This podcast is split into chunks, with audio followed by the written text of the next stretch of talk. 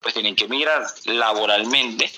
de oficio y entonces buscan, se buscan un medio de vida, que si de repente que se manejan un vehículo, hacen unas carreritas, eh, se dedican a un emprendimiento pequeño para desarrollar un medio de vida para subsistir en el país. Y muchas veces tuve que ese, ese para mí es lo que el, argumento dándole, haciendo un poquito de abogado del diablo, este, el, el, argumento en el que se basa y en el que se, eh,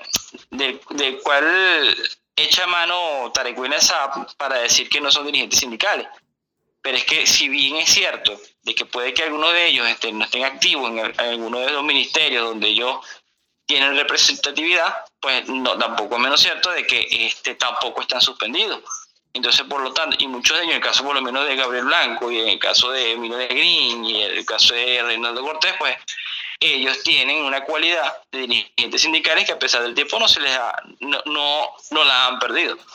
Entonces, por esa parte, pues no, no tiene el gobierno, el gobierno un argumento de, de derecho para sostener que sí, en efecto, son dirigentes, de que no son dirigentes sindicales, ellos son eh, líderes sindicales, porque incluso son parte de coaliciones en, en las regiones donde ellos viven.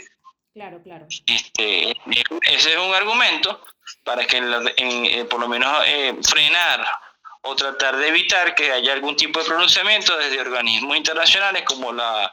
Organización Internacional del Trabajo, que, sí, eh, que eh, al gobierno le ha hecho, en su momento le hizo bastante daño esa, digamos, esa evaluación de esa instancia internacional, porque bueno, sencillamente se, se dio entrever entre sus pares ideológicos a nivel internacional de que ellos son violadores de derechos laborales.